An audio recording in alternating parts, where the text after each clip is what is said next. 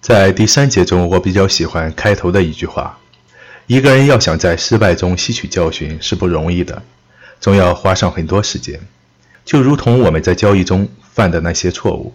俗话说：“不要被同一块石头绊倒两次。”而在交易中则不然，可能一个小坑小洼就会让你接二连三地犯同样的错误。就比如说，有的人在看到行情突然的上涨或下跌。就会抑制不住心中的冲动，直接就点击鼠标做进去了单子，但他不知道这种情况在市场中再正常不过了。这也许只是一个小消息的刺激，而行情也就突然有那么二三十个点的波动。这时你的进场其实就是被这种假象所迷惑。但是当再次遇到这种情况的时候，也许你还会义无反顾地冲进去。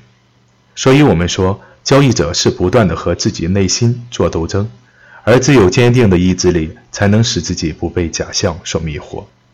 杰西·利弗莫尔也感叹说，自己用了很长的时间学会了投机游戏的高深技术，但记住这些基本原则用了更长的时间。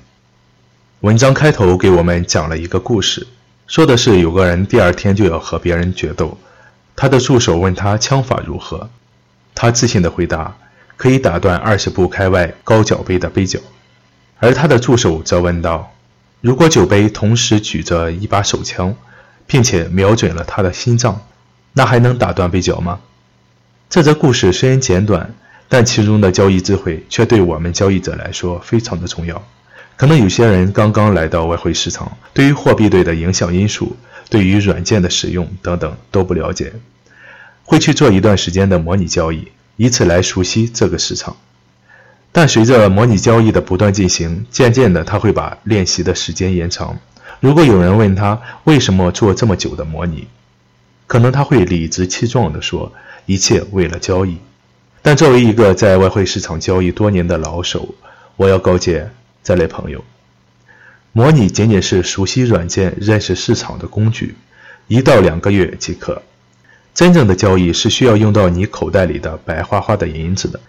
模拟和实盘存在着本质的区别，因为你只有真正挣到钱或者赔钱，你才能知道自己的交易方法是否正确。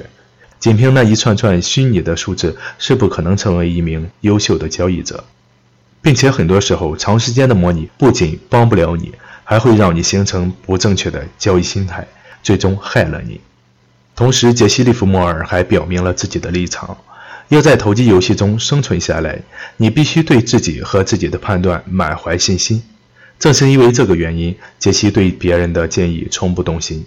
这个观点我也非常认同，并且在很早之前我就是这么做的。这就如同我们正在建立的交易圈子一样。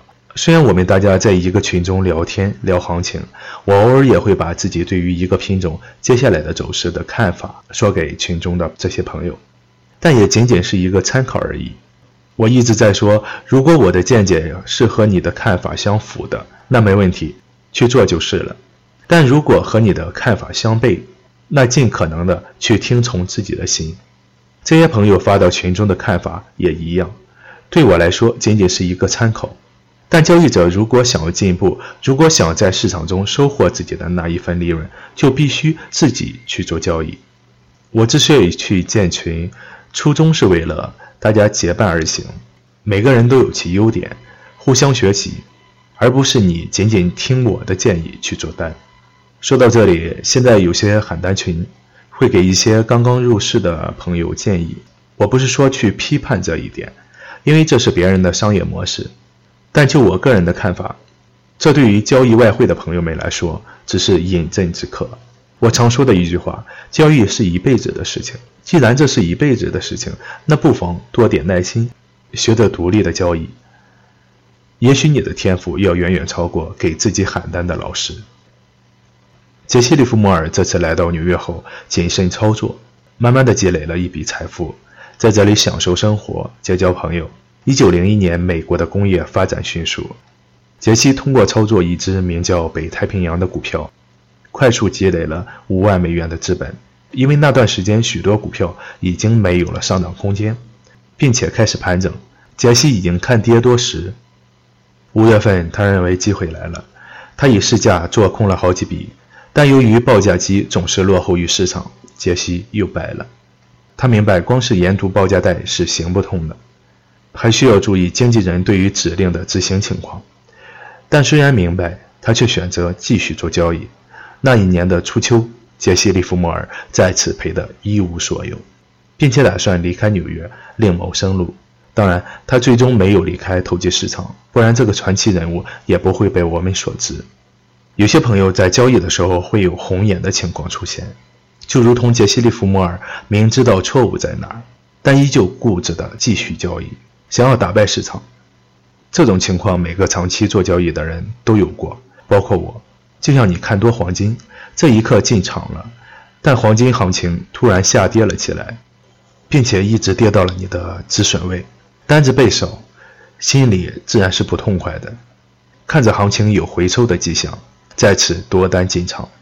行情进行一波整理后再次下跌，单子再次被少，心想这行情有点出乎预料啊，但还是再次进场了多单，侥幸心理作祟，认为应该跌到底了吧。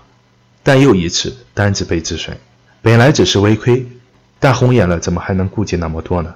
和市场行情对着干。这种急躁的心情是交易时的大忌，也是不成熟交易者的一种表现。好了，这里是传奇交易员杰西·利弗莫尔的投机智慧，我是张宇，在外汇市场交易多年的老司机，我正在搭建自己的交易圈子，里边都是做交易的朋友，大家一起交流行情，一起去做交易。